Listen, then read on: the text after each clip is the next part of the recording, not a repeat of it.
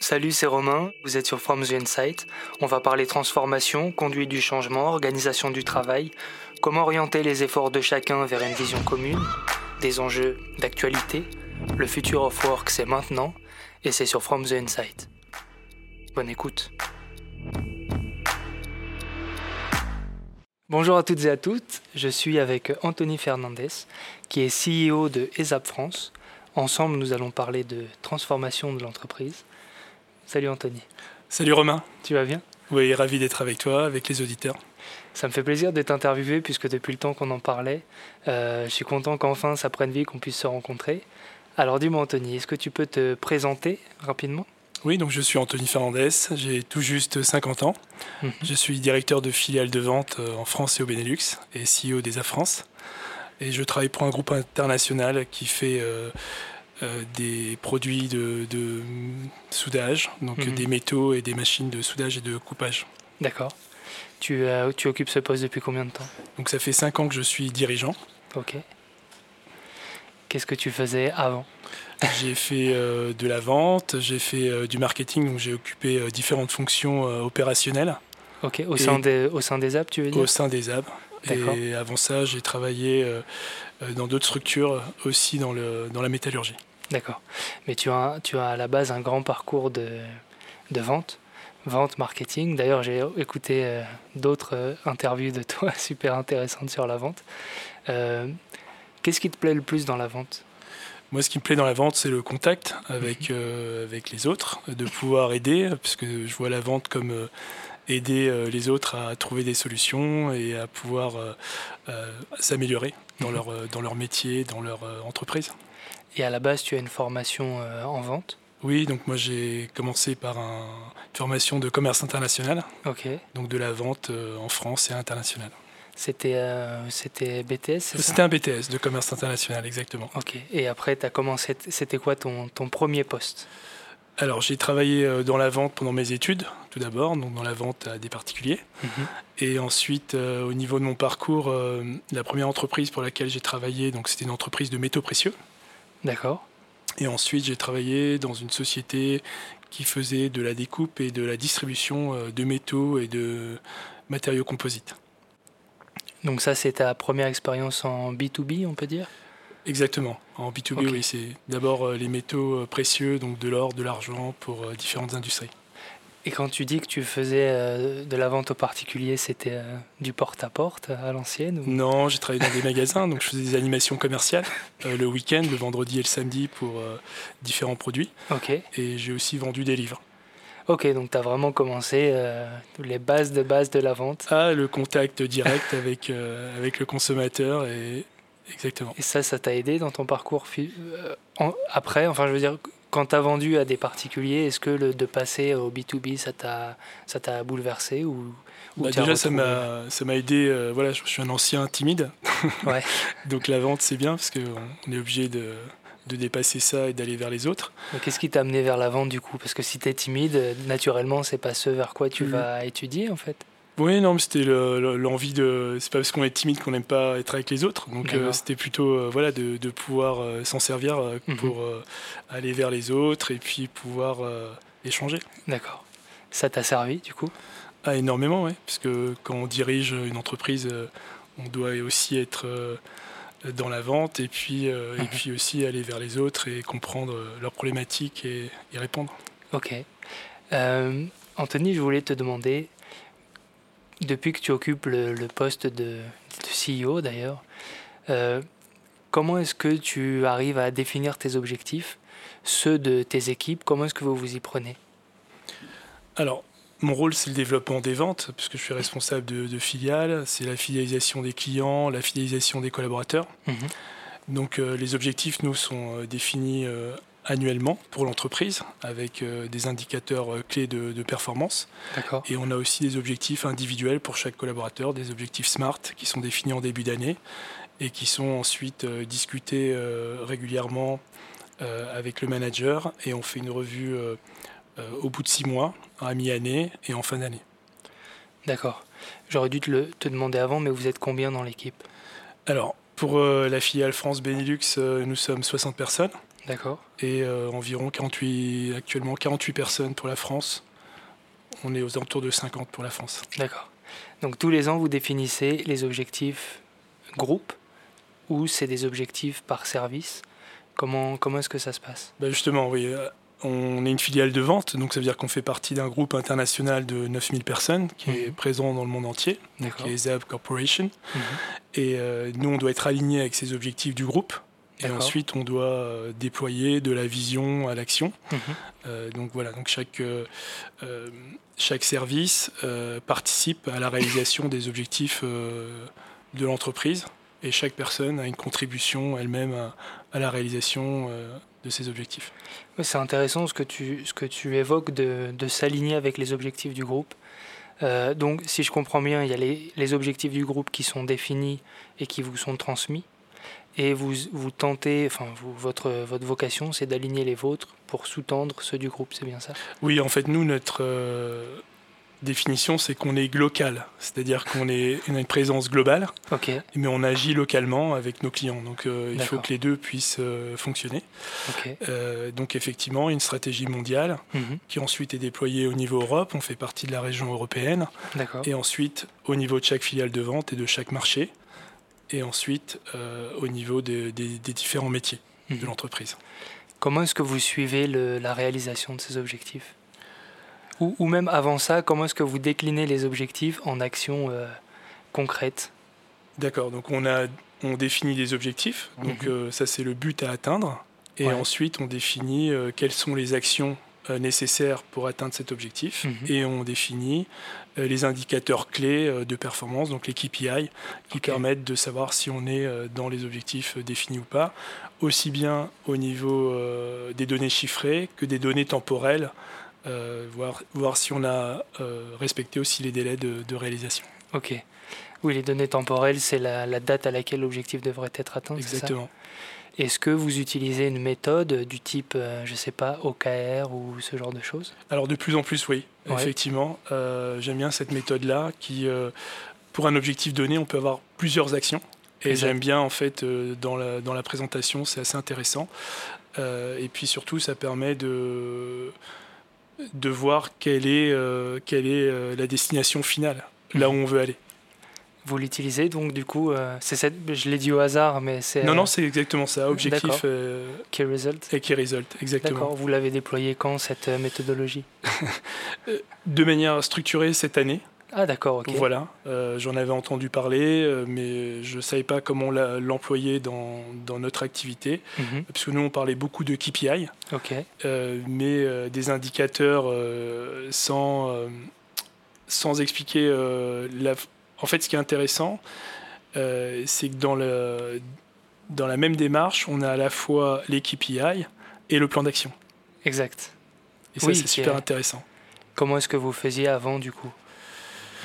On avait euh, des plans d'action, on avait des indicateurs de performance, et puis euh, parfois c'était un petit peu déconnecté et plus difficile à gérer. Mhm. Là, j'ai un document unique avec euh, voilà, les objectifs à atteindre, comment on peut atteindre ces objectifs. Donc, le, quoi, c'est l'objectif, on va dire, et le comment, ce sont les actions. Exact. Et vous les transmettez à, à toutes les équipes? Oui, alors justement, ce qu'on a fait dans l'alignement, c'est que on a déployé donc mes objectifs euh, deviennent les objectifs de mon équipe de direction. Mhm, et eux le déploient de manière opérationnelle dans leur métier. D'accord. Et donc tout est, euh, tout est euh, parfaitement aligné. Donc par exemple, si on dit que l'indicateur de délai de paiement des, des, clients ou le nombre de factures avec retard de paiement et de temps, Mhm.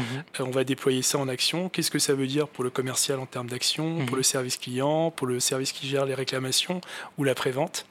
Donc, et puis ça permet aussi que chacun mesure l'impact de ses actions et se dise qu'il a un rôle à jouer dans la réalisation des objectifs d'entreprise. Parce que souvent les objectifs d'entreprise sont très... Euh, euh, comment dire Ça paraît très théorique, très loin. C'est un peu abstrait, oui. C'est abstrait, voilà. Ouais. Et, et donc avec cette méthode des OKR, ce que tu ce que, ce que es en train de dire, c'est que tout à chacun peut comprendre quel est le sens de son travail et comment est-ce que ce qu'il fait tous les jours peut permettre à l'entreprise d'atteindre ses objectifs. Ouais, c'est ça. Moi, j'ai une image que j'aime beaucoup, c'est c'est les personnes qui cassent des pierres Ouais. Et euh, je sais pas si tu connais l'histoire. Et donc, euh, voilà, donc euh, effectivement, il y, a, il y a une personne qui travaille avec plus d'ardeur. Et, et, la raison pour laquelle elle travaille avec plus d'ardeur, elle, sait qu'elle est en train de faire une grande cathédrale. Mhm. Et donc, elle est très motivée. Les autres, ils, cassent des cailloux pour faire un mur, ou, etc. Donc, ah oui, je vois. Ah, je connaissais pas cette. Ah, tu connaissais pas C'est pour ça que j'ai fait en, en, accéléré. Ah non, vas-y, du coup, c'est. c'est intéressant. Non, c'est intéressant, effectivement. Il y a trois trois ouvriers qui cassent des pierres et mhm. il y en a un qui le fait euh, euh, de manière euh, voilà sans trop d'ardeur, un un peu plus d'ardeur et, un avec beaucoup d'ardeur.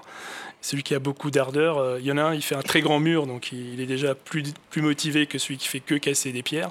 Et le troisième, il sait qu'il va faire la plus grande cathédrale on va dire c'est la cathédrale de Barcelone si tu veux. Ok, ouais. qui n'est jamais terminée, mais ok. qui est haute, grande, etc. Ok, c'est intéressant cette image. Donc ça, c'est ce que vous avez déployé aujourd'hui. Exactement. Comment est-ce que ça se matérialise? Tu, disais, tu parlais à l'instant d'objectifs euh, SMART. Euh, pour vos KPI, du coup, comment est-ce que vous voulez Parce qu'il n'y a pas de KPI SMART Ou si Ou comment est-ce que ça se passe? Oui, alors euh, dans, dans, Smart, il, il, faut que ça soit spécifique, mesurable. nous, on dit ambitieux. Euh, plus qu'atteignable, mhm. euh, et puis euh, réaliste, réaliste, et puis dans, le temps. Donc le temps pour nous, ce qui est très important, c'est le trimestre. On aime beaucoup travailler par trimestre, 90 jours. Ça permet, c'est un temps assez long, mhm. et, et, en même temps, ça permet de de voir le résultat de ses actions. Le, la problématique des objectifs très longs à l'année ou, ou, sur deux ans, pour les équipes, ça leur parle moins. Tandis que le trimestre, ça permet de, mobiliser aussi les équipes sur un objectif. Euh, voilà. Donc j'aime bien, euh, j'aime bien les petits pas. C'est-à-dire que moi, je sais où je veux aller avec la vision et le comité de direction. Mhm. On a une vision à plus long terme, mais on va traduire ça en opérationnel sur euh, des objectifs trimestriels mhm. qui, qui sont beaucoup plus opérationnels pour les équipes. Et est-ce que ces objectifs trimestriels sont eux aussi rattachés euh, aux objectifs du groupe Enfin, je veux dire, est-ce que la traçabilité, j'imagine que vous l'avez en tête, mais est-ce que dans, dans, votre document de suivi, tout à chacun voit les objectifs du groupe? Oui, alors effectivement, euh, on est très transparent là-dessus. Donc on a un plan de croissance, en mhm. réalité, pour l'entreprise, un plan de croissance. Ce plan de croissance est traduit en plan d'action et en roadmap. Un roadmap pour les événements, les produits, euh, les actions vente et marketing. Mhm. Et euh, on a aussi, on déploie des plans d'action par client. D'accord. Hein, donc je pense que tu connais euh, l'account-based marketing. Donc on, est dans cette optique de vraiment pouvoir cibler nos actions marketing, par exemple, par segment de client. Euh, que ce soit l'automobile est un segment de clients important ou le transport. Un autre segment de clients important va être les énergies renouvelables, par exemple, aujourd'hui. Mmh. Donc on va aussi segmenter euh, nos activités pour les structurer et aussi gagner en efficacité de, travailler par bloc. Ok. Ah oui, donc ça fait finalement plein de ramifications dans, dans, dans vos... Si, si, on prend la méthode d'OKR, pour le coup, il y a vraiment plein de ramifications. Comment est-ce que vous structurez tout ça? Bah, C'est un élément... Euh, important d'arriver à tout structurer. Euh, mhm. Donc d'abord, on se fait accompagner aussi. C'est aussi un enseignement récent, notamment euh, depuis 2020. Euh, et quand ça a été très compliqué de changer toute l'organisation du travail, etc. Donc ça nous a mhm. amené à beaucoup réfléchir. Donc on se fait accompagner aussi d'un point de vue stratégique mhm. pour avoir un avis extérieur et pouvoir valider en fait euh, valider euh, euh, notre structuration notamment. D'accord. La structuration de l'organisation du travail, c'est ça alors la structuration, c'est plein de choses. C'est l'organisation du travail, effectivement. C'est la structuration aussi de nos données. D'accord. c'est la structuration aussi de euh, de l'analyse de, nos résultats. Donc nous, on travaille avec la méthode, euh, on parlait du groupe tout à l'heure, donc nous, on a une méthode, euh, puisqu'on a des usines de production, donc de lean, de lean manufacturing, mais de lean management aussi. Mhm. et, donc on va utiliser la méthode PDCA, Plan, Do, Check, Act, donc d'amélioration continue. Mhm. Donc c'est pour ça qu'on est beaucoup dans, dans l'analyse et puis de, de corriger. Et, de finalement, de, moi j'appelle ça une transformation douce, uh-huh. de ne pas faire de, gros virages, mais de, de, pouvoir corriger vraiment opérationnellement tous les éléments qui, doivent être, qui doivent être corrigés, que ce soit au niveau de la stratégie globale d'entreprise mhm. ou au niveau métier. Donc en fait, lean, c'est-à-dire que vous pratiquez des, des, sprints, si on reprend la terminologie agile. Les le sprint, c'est le trimestre. Voilà, c'est les 90 jours. Voilà. Euh, et PDCA, c'est en fait donc plan do check act, comme tu le disais, c'est-à-dire que vous planifiez ce que vous allez faire pendant ces 90 jours. Vous le faites, donc le do pendant les 90 jours. À la fin des 90 jours, vous regardez qu'est-ce que ça a donné Qu'est-ce qu'on a appris euh, Quels résultats on a obtenus euh, Quels sont les, points d'amélioration Peut-être même savoir si on ne si on fait pas fausse route. Ouais. C'est pour ça que c'est important les 90 jours, parce que si on déploie euh, des moyens et une stratégie et qu'on se rend compte que euh, c'est pas le bon marché ou c'est pas le bon moment, où on n'a pas tous les atouts pour réussir, bah, parfois il faut savoir faire un pas de côté et, et, recorriger cet élément-là. Donc ça peut aller même jusqu'au euh, au niveau stratégique et direction de l'entreprise. Mhm.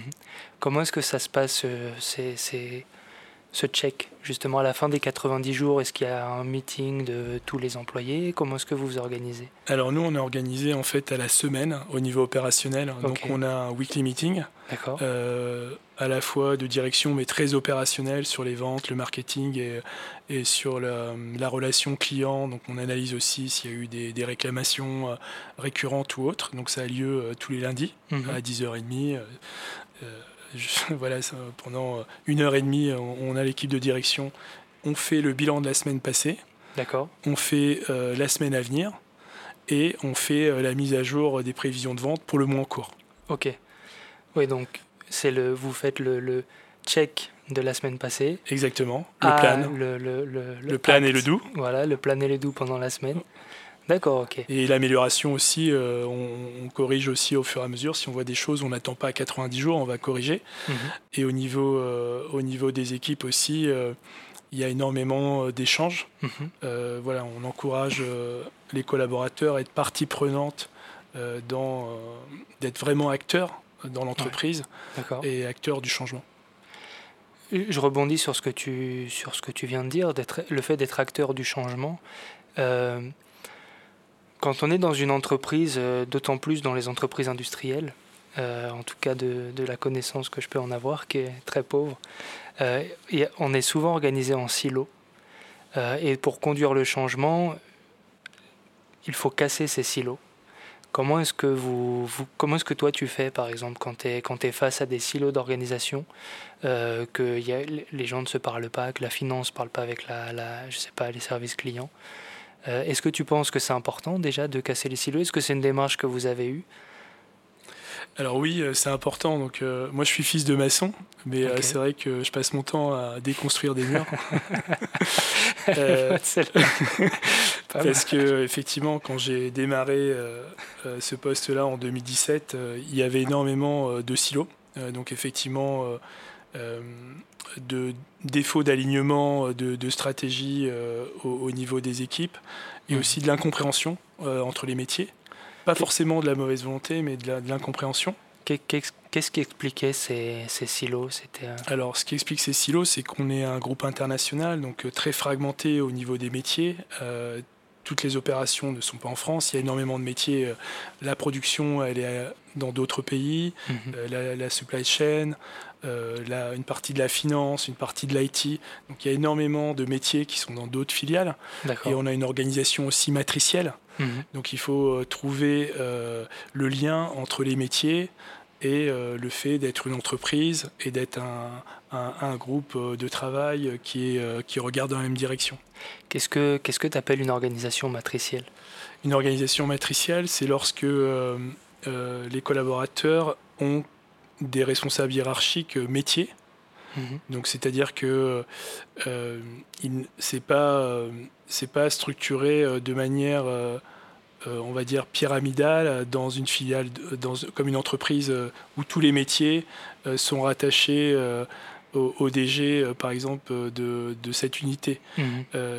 moi j'ai une responsabilité directe sur la vente, le marketing, euh, sur le service client par exemple, mhm. mais on a d'autres directions métiers comme euh, la prévente, l'IT, la finance.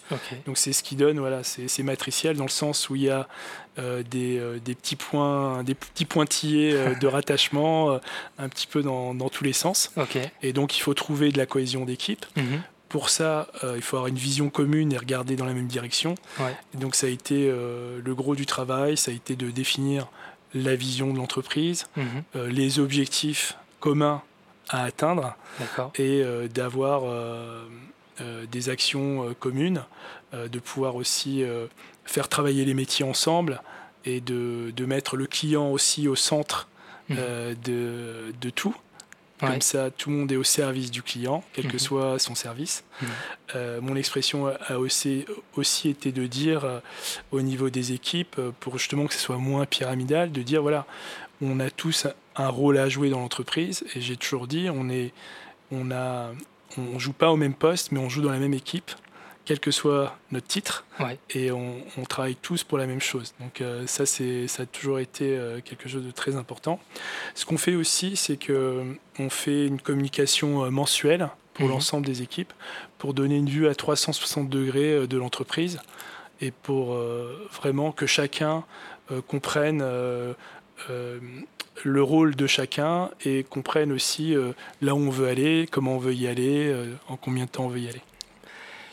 Dans tout ce que tu viens de dire, moi j'ai relevé, euh, tu parles de rôle à l'instant, euh, d'organisation matricielle. Comment est-ce que ça a été perçu par les, collaborateurs quand vous avez implémenté cette nouvelle organisation Je m'explique. Quand on n'est pas dans une, organisation matricielle et que donc on est dans une organisation plus traditionnelle, il y a un organigramme hiérarchique, voilà, on sait à qui est-ce qu'on est rattaché, comment est-ce que ça se passe. Une organisation matricielle, c'est comme s'il y avait un organigramme hiérarchique, mais dans les, en 3D en fait. Donc il y a, plusieurs euh, liens qui sont faits. Euh, et, dans ce que tu viens de présenter, finalement, le rôle, il change presque d'un jour à l'autre. Les gens ont presque des rôles dynamiques qui dépendent du projet sur lequel ils travaillent, Comment est-ce que ça a été perçu? Est-ce qu'il n'y a pas eu des, des, freins? Est-ce qu'il n'y a pas eu des, des, levées de boucliers? Comment, comment ça s'est passé? Oui, des, freins, il y en a tout le temps. Euh, en fait, tout le monde veut changer, mais euh, personne ne veut que ça change pour lui. Donc, euh, effectivement, la, conduite du changement, c'est c'est un travail de, de, tous les jours. Ce qui est important dans, dans l'organisation, c'est d'avoir aussi des, des, bons capitaines mhm. et d'avoir des, des, personnes qui comprennent bien euh, euh, ce que l'on fait mhm. au niveau de, au niveau de l'organisation et euh, d'avoir des relais en fait. Pour moi, ce qui est important, c'est d'avoir des relais et qu'il y ait de la proximité aussi entre les leaders d'équipe mhm. et leurs équipes et eux vont pouvoir justement décrypter euh, décrypter les sujets, dédramatiser le changement hmm. et de pouvoir euh, l'opérationnaliser justement sur des objectifs concrets, euh, sur, sur des périodes courtes de 90 jours. Après, c'est le succès ou l'échec de ce qu'on fait qui va faire que les personnes vont adopter. C'est plus facile de faire adopter des succès que hmm. des échecs. Mais il faut aussi accepter l'échec. Comment est-ce que tu choisis ces relais justement? Dans tes équipes Comment est-ce que tu te dis, bah voilà, cette personne, ça pourrait être un bon relais pour euh, impulser ce changement? Alors, c'est pas évident. Hein, c'est pas, évident. pas évident, mais c'est vrai que il y a une expression ou euh, quelque chose qui me vient à l'esprit. Euh, des personnes plus pessimistes, enfin, quand on change quelque chose, on n'est jamais sûr du résultat. Mhm. Mais un pessimiste, va être persuadé que ça va pas marcher. Un optimiste va être persuadé que ça va marcher, ah. mais les deux ne savent pas comment on va faire. Donc je dirais euh, pour les équipes, euh, ce que j'aime bien, c'est euh, d'avoir des personnes qui sont plutôt tempérament optimistes et qui vont se focaliser sur les solutions mhm. et pas rester bloqués sur le problème. Donc le problème, il faut il faut l'enjamber, il faut le dépasser. enfin voilà, il faut trouver un moyen ou le résoudre, etc. Euh, mais euh, voilà, on ne peut pas non plus tout résoudre à l'instant T. Donc ce qui est important, c'est d'améliorer ce qu'on fait, de pouvoir progresser. C'est ce que disait euh, Henry Ford, d'ailleurs, cette phrase de lui que tu connais peut-être. J'ai plus les mots exacts en tête, mais c'était. Ah, si vous pensez que vous allez échouer, vous échouerez. Si vous pensez que vous allez réussir, vous réussirez. Exactement. Et dans les deux cas, vous avez raison. C'était C'est ça, exactement. Mais, mais, ça, du coup, tu t'en rends pas compte tout de suite. L'idéal, ce serait de recruter des personnes au moment du recrutement qui soient optimistes. Mais dans ton cas, où ça a été, t'es arrivé du coup DG, euh, il y avait une équipe qui était déjà en place, avec parfois des, des personnes qui sont là depuis euh, plus longtemps que toi, euh, de plusieurs dizaines d'années. d'années. C'est pas évident, j'imagine. Comment, comment est-ce que tu comment est-ce que tu fais ça? Comment est-ce que tu alignes les gens? Comment est-ce que tu les impliques dans ce genre de transformation? C'est ce que j'appelle le facteur H, euh, facteur humain. Donc euh, il faut comprendre les tempéraments et les caractères euh, de chacun. Mhm. il faut comprendre aussi les attentes et les objectifs de chacun et pouvoir, pouvoir trouver, faire le lien entre leurs attentes, leurs objectifs et là où on veut aller. Mhm. Donc ce qui est important, c'est... Enfin, moi, ma méthode, elle est... Elle demande du temps parce qu'elle est basée euh, sur la patience et euh, sur la persuasion et, euh, sur l'accompagnement. Mhm. mais voilà, donc c'est important d'y aller par petits pas et de faire des petits virages et aussi de répéter sous des formats différents, de, de, creuser les questions. Mhm. Et après, on a des bonnes surprises que les équipes nous proposent des projets auxquels nous-mêmes on avait pensé ou qu'on avait même proposé, mais euh, qui avait été euh, d'abord. Souvent, il y a le rejet euh, mhm. quand, les changements sont trop forts. les équipes adorent m'expliquer pourquoi ça va pas marcher. D'accord. Et moi, j'adore leur expliquer comment on va faire pour que ça marche. c'est presque par. Enfin, je, je, comprends ce que tu dis et j'y adhère. Mais dans un monde où tout est censé aller vite, c'est intéressant que tu aies ce, positionnement de te dire ça prend du temps et je l'assume et on va y aller ensemble. Euh, qu'est-ce qui t'a fait adopter cette approche? Euh, D'être absolument les pieds sur terre, mmh. euh, de bien connaître l'entreprise depuis presque 20 ans.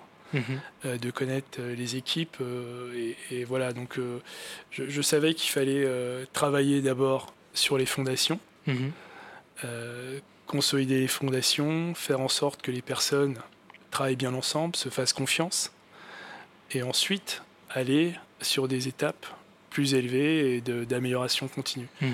Mais ça a été beaucoup de, la structuration euh, et aussi beaucoup de beaucoup d'explications, euh, vraiment dans le détail, dans les communications mensuelles. Pourquoi c'est important la gestion des stocks? Pourquoi c'est important les flux de trésorerie, hmm. pourquoi c'est important euh, de euh, euh, tous les éléments qui, sont, qui étaient un petit peu des secrets métiers ou des choses qui, se, qui étaient du domaine des métiers, de dire, de démontrer que chaque chaque service ou chaque personne avait un rôle à jouer important. Et mhm. voilà, donc ça, ça a été important de, de, de, travailler là-dessus. Euh, donc une des pratiques managériales qu'on utilise, c'est le Gemba Walk. Je ne sais pas si tu connais. Ah non, ça me dit rien du tout. Donc je vais t'expliquer. Je vais expliquer aux auditeurs. Donc c'est japonais. C'est tout simplement d'aller sur le terrain. Ok. Le manager doit.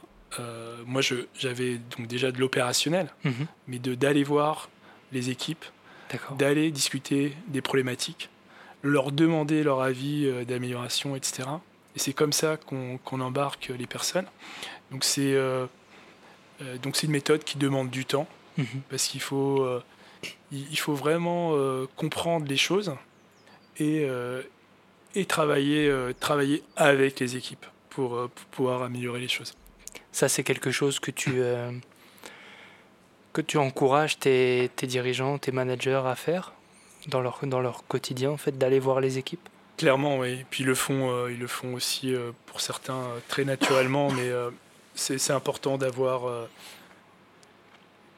je dis toujours, euh, avant de, avant de toucher à quoi que ce soit dans une entreprise, il faut vraiment comprendre uh-huh. sur quel bouton on appuie et euh, qu'est-ce qui se passe après.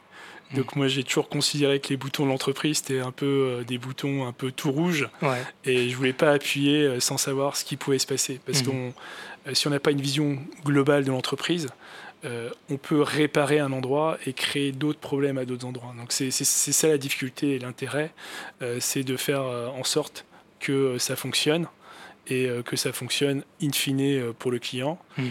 que ça fonctionne pour les collaborateurs et que ça fonctionne pour l'entreprise. Avec le, récemment, le, tu parles de cette transformation qui a commencé en 2020. J'imagine que le Covid, ça a soit accéléré, soit ralenti. D'ailleurs, est-ce que ça a accéléré ou est-ce que ça a ralenti dans Alors, ça a ralenti euh, de manière dramatique l'activité industrielle. Uh-huh. Quasiment au mois d'avril, euh, on était euh, trois quarts à l'arrêt. Donc, donc avril, mai, juin, quasiment. Donc, ça a énormément ralenti. Mm-hmm. Par contre, je te dirais que ça a accéléré euh, la transformation euh, notamment numérique, euh, l'implémentation de, de, la visioconférence qui est devenue aujourd'hui un outil du quotidien. Mhm. Voilà. Mhm. ça a transformé la façon de vendre. ça a transformé la façon d'acheter des clients, mhm. ça a transformé la façon de manager, puisqu'il a fallu travailler en mode hybride, enfin en mode remote, on était en full remote, nous, pendant quelques mois, et ensuite en hybride. Donc oui, c'est une transformation. Euh, on, pense qu'on a, on a accéléré au moins de 5 ans sur plein de choses. Ah ouais, ok. Sur plein de sujets. Et, moi, en tant que dirigeant, euh, c'était une très très grande remise en cause, totale. De, notamment, euh, on y viendra peut-être tout à l'heure, mais sur savoir s'entourer d'abord au niveau des équipes internes, mhm. managériales, très important, et aussi externes, tous nos partenaires. Les partenaires euh, qui font euh, la paye, les partenaires euh, qui nous accompagnent sur la qualité, l'environnement et la sécurité, les partenaires qui nous accompagnent sur notre transformation. Mhm. Donc tout ça, c'est important. Donc on n'avait pas, on, était isolés en fait. et tu avant, avant, cette crise. avant la crise de 2020 je pilotais euh, l'entreprise, mhm. mais je n'avais pas conscience des parties prenantes.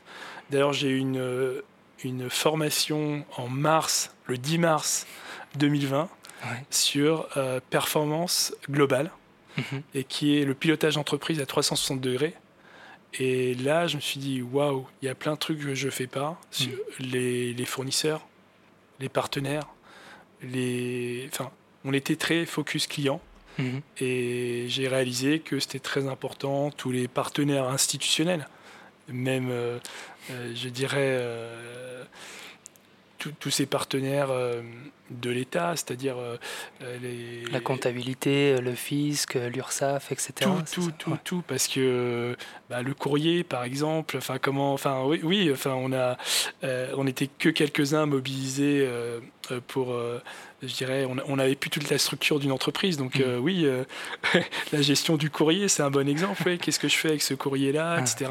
Et oui, ah bah oui, ça c'est des choses à payer, c'est mm. des choses voilà. Euh, donc ce qu'on a fait aussi, c'est que on, avait eu un petit peu de temps à un moment donné où l'activité était, on a travaillé à temps plein au début du confinement. D'accord. Donc il a fallu aussi occuper nos équipes. Mhm. Et donc on a eu euh, des sessions un petit peu euh, stratégiques euh, sur, et de recul sur, sur nos méthodes et sur notre fonctionnement. Et voilà, donc je dirais... Finalement, cette baisse d'activité pour les clients, ça vous a permis de travailler non pas, et d'ailleurs je, reprends tes mots, non pas, sur non pas dans l'organisation, mais sur l'organisation. Exactement. donc c'était finalement c'était une aubaine on s'en serait bien passé, mais, euh, mais en tout cas, ça a été euh, dans toute crise, comme disent les Japonais, tu, euh, dans les, c'est les Chinois, dans le sigle crise en chinois, il y a risque et opportunité. Oui.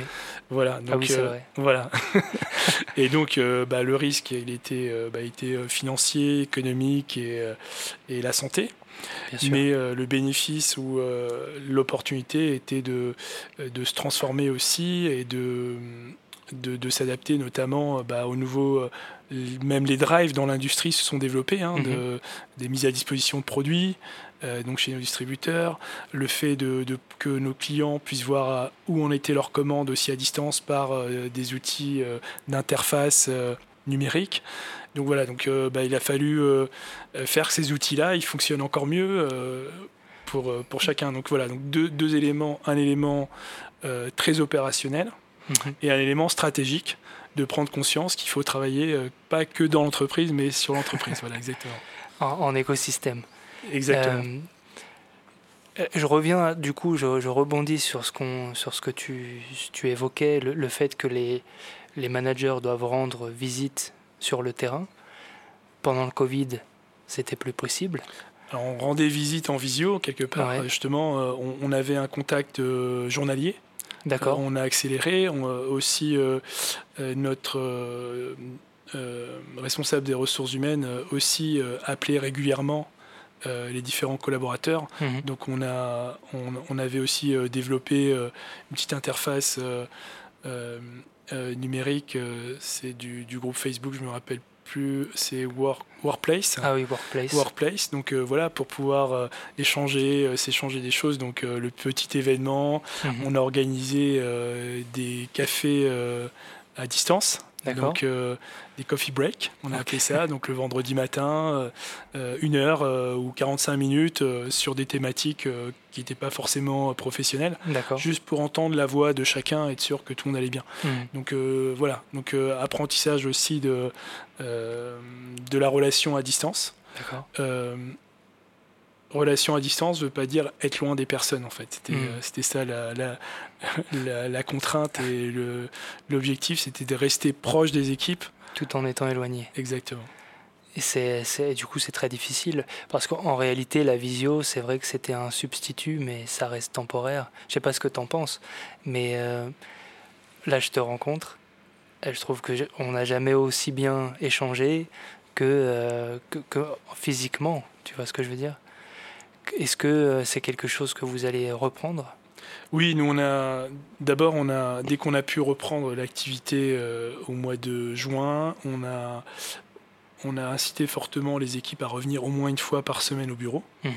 Euh, et puis après deux fois deux fois par semaine, tout en gardant les bénéfices du télétravail sur lesquels d'ailleurs on, est en train d'avancer aussi hein, pour avoir un télétravail plus permanent et organisé.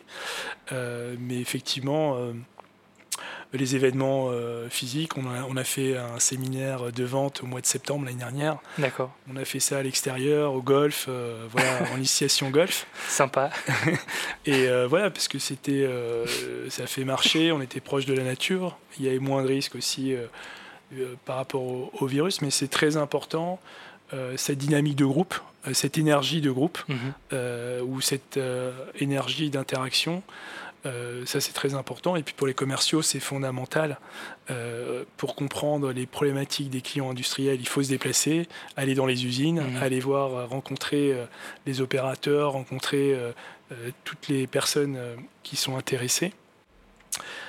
par contre, ce qui est intéressant, c'est qu'aujourd'hui, on peut optimiser notre temps de travail, mmh. puisque entre deux, on peut faire des rendez-vous. Et donc, c'est très efficace. Donc, voilà, je pense que c'est important d'avoir le bénéfice des deux ce qui m'amène à te poser cette question, vraiment, je, moi, j'ai aucun a priori sur la question. Euh, J'arrive pas à me prononcer d'ailleurs. Avec ces nouvelles méthodes de travail, finalement, le, collaborateur peut parler directement à son, euh, à son N plus 5. Euh, et on parle en ce moment du rôle du manager qui euh, serait, selon certains, amené, voué à disparaître euh, qui n'a plus vraiment d'utilité. Moi, je penche plus pour dire que c'est pas c'est pas vrai euh, et que justement il a un rôle un peu d'animation. Qu'est-ce que qu'est-ce que t'en penses? C'est un vrai beau sujet. Merci pour la question. Euh, le manager d'avant n'est plus utile mhm. parce que l'organisation du travail était très pyramidale et euh, c'était euh, c'était du commande et contrôle. Ouais. Voilà. Aujourd'hui, on attend des collaborateurs qui soient vraiment partie prenante. Mhm. Euh, on n'a pas besoin de releveurs de compteurs. on a des CRM, on a des, ERP, on a plein d'outils qui permettent de quantifier mhm. notre travail. le manager est plus sur la qualité mhm. et plus au service des équipes pour les faire progresser et les accompagner et les aider à atteindre leurs résultats. Donc une vraie évolution finalement du rôle de manager qui devient presque un, coach pour ses équipes, plus que comme tu le disais, euh, avoir un rôle de contrôle et de, et de surveillance presque. Euh, c'est génial. C'est plutôt une bonne nouvelle. Non, c'est une très bonne nouvelle. Donc ça mm. veut dire que aussi euh, manager, c'est une, une, compétence forte et à part entière. Tout le mm-hmm. monde ne peut pas manager tout le monde ne veut pas manager. Euh, d'ailleurs, je préfère parler aussi de leaders, c'est-à-dire de, personnes qui sont inspirantes, hmm. euh, qui vont montrer la voie, euh, qui vont aider les équipes à justement gérer le changement, qui vont créer du dynamisme et de l'énergie. Hmm. Donc ça, c'est très important. donc effectivement, ça, pour moi, c'est une, une, belle évolution. J'ai une question un peu surprise à te poser sur toute ta carrière, c'est quoi le, le, le, moment dont tu es le plus fier? Ta plus belle réussite? Bah, Il y a plusieurs, euh, il y a plusieurs euh, moments, euh, moments clés. en, tant que, en tant que dirigeant, ma, ma, plus grande réussite et ma plus grande fierté, c'est d'avoir permis à des collaborateurs de franchir eux-mêmes des paliers et de les accompagner dans leur développement. Donc, moi, j'ai une belle carrière, je suis content de ce que j'ai fait. J'ai encore des choses à faire, mais maintenant, oui, effectivement, c'est intéressant pour moi et c'est aussi valorisant euh, d'avoir euh, d'autres leaders autour de moi. Mmh. Et on dit qu'on reconnaît un leader euh, au nombre de leaders qu'il a pu faire, émerger. Voilà, donc, donc pour l'instant, je dirais que c'est ma plus grande fierté. Dans ton discours, le facteur humain, comme tu l'appelles, je trouve très présent. Euh, autant d'un point de vue collaborateur euh, que d'un point de vue client. Tu parlais de placer le client au, centre. Euh, c'est important pour toi, j'imagine, du coup, les relations humaines. comment est-ce que tu pourrais... tu sais, il y a cette question que je me pose souvent en tant que dirigeant. Et, euh, c'était un des sujets de, mes cours de ressources humaines pendant le MBA. Ça m'a vraiment. Je me suis vraiment posé cette question, j'ai pas de réponse. J'attends pas de toi que tu aies une réponse non plus. Mais je trouve que c'est très difficile de concilier le bien-être des gens, euh, mais vraiment le bien-être, qu'ils soient contents de travailler, qu'ils se sentent utiles à la société, qu'ils aient vraiment une raison de, travailler, et les aspects euh, purement business je vais faire une, euh, une, association au sport de haut niveau. Vas-y, je t'en prie. Dans le sport de haut niveau, il faut beaucoup s'entraîner, mhm. euh, il faut faire beaucoup d'efforts euh, pour y arriver. Si je prends un sport collectif, il y a la dimension, la dimension d'équipe. donc les deux ne sont pas incompatibles. il faut effectivement de la bienveillance mhm. pour comprendre les autres mais il faut aussi de l'exigence. Parce que sans exigence, on ne peut pas euh, obtenir des résultats et on ne peut pas les faire progresser. Donc on peut à la fois aimer les autres et être exigeant avec eux. C'est beau. Pour les aider à grandir. Est-ce que tu aurais des recommandations de livres ou, de podcasts ou de vidéos, des choses qui t'aient marqué, qui t'aient permis de développer un peu La recommandation, c'est très vieux, d'avoir beaucoup vécu. euh, il y, a une partie, effectivement, euh, livre. Euh, le livre que je préfère en ressources humaines, c'est le livre Dream Team de Ludovic Giraudon. J'invite tous les managers à, le lire parce que euh, ce livre a été écrit après, je crois, qu'il ait rencontré 400 dirigeants et qu'il ait euh, décrypté, échangé avec eux sur leur manière de recruter, sur leur manière de, euh, conduire euh, les entretiens individuels, dans comment motiver les équipes. Donc ça, c'est un très bon livre. D'accord. Après, au niveau management, pourquoi j'ai appelé le facteur H? Parce que si c'était une équation mathématique, elle serait très très longue. Parce que l'être humain, en fait, euh, a beaucoup de, complexité et de richesse. Mhm. Donc je préfère parler de richesses humaines d'ailleurs que de ressources humaines. Mais pour euh, comprendre ces richesses humaines et pouvoir justement les transformer euh, en or, il faut répondre à plein de besoins. Mhm. Donc il y a des besoins vitaux pour les personnes, hein, des besoins de, survie, de, besoins matériels, etc. donc c'est pour ça qu'aussi les personnes travaillent euh, pour avoir un salaire, pour avoir. Euh, mais je pense qu'il faut aussi beaucoup travailler sur la reconnaissance mhm. euh, des personnes, qu'elles soient fières de ce qu'elles font, qu'elles se sentent reconnues, qu'elles puissent aussi faire partie d'une équipe, faire partie de quelque chose qui, qui les dépasse. Mhm. Donc voilà, donc, pour refaire l'analogie avec le sport, on peut simplement jouer au football le dimanche matin, mais pour travailler dans une entreprise ambitieuse, internationale comme la nôtre, il y a beaucoup d'exigences en termes de résultats. Mais si on aime euh, le dépassement, euh, voilà, je... pour dédramatiser, j'ai l'habitude de dire, si on fait bien les choses tous les jours et que tous les jours on s'améliore, les résultats ils seront là. Donc ça dédramatise euh, parce que beaucoup de managers mettent la pression sur le résultat. Mmh. Il vaut mieux mettre la pression sur la façon de faire. Si on fait bien, à un moment donné, on est récompensé.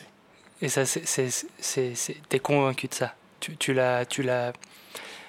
En fait, tu réponds à, la, à ma question de, de tout à l'heure où je te disais, j'ai un peu le sentiment que tu, pour toi, ça se fait dans la durée, euh, ça prend du temps, et c'est difficile d'allier business, résultat rapide avec le temps.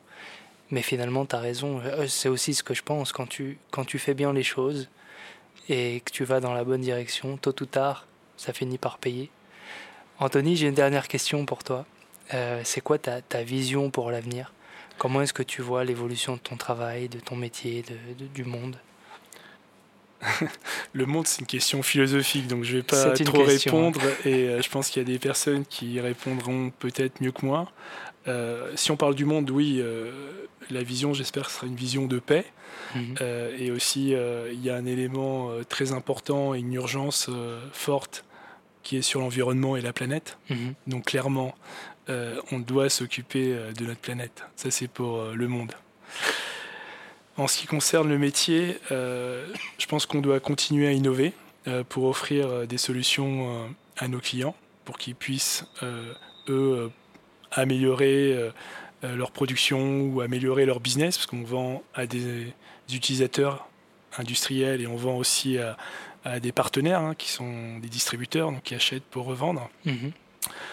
Euh, on doit continuer à accompagner les équipes pour les faire grandir et qu'elles aient du plaisir. Je pense que la notion de plaisir euh, dans le travail, c'est important. Euh, Super important. Voilà, donc il ne faut pas l'oublier. On doit développer des nouveaux business et notamment des solutions de traitement de données, des, des solutions de machines connectées, ce qu'on appelle l'industrie 4.0. On doit aussi accompagner euh, la mécanisation, donc euh, des cobots, des robots. Voilà, ce sont des choses qui se développent dans nos métiers euh, industriels. nous, notre vision, c'est de participer à la transformation du monde et la transformation de l'industrie. C'est un beau projet. Merci beaucoup, Anthony. À bientôt. C'était un grand plaisir.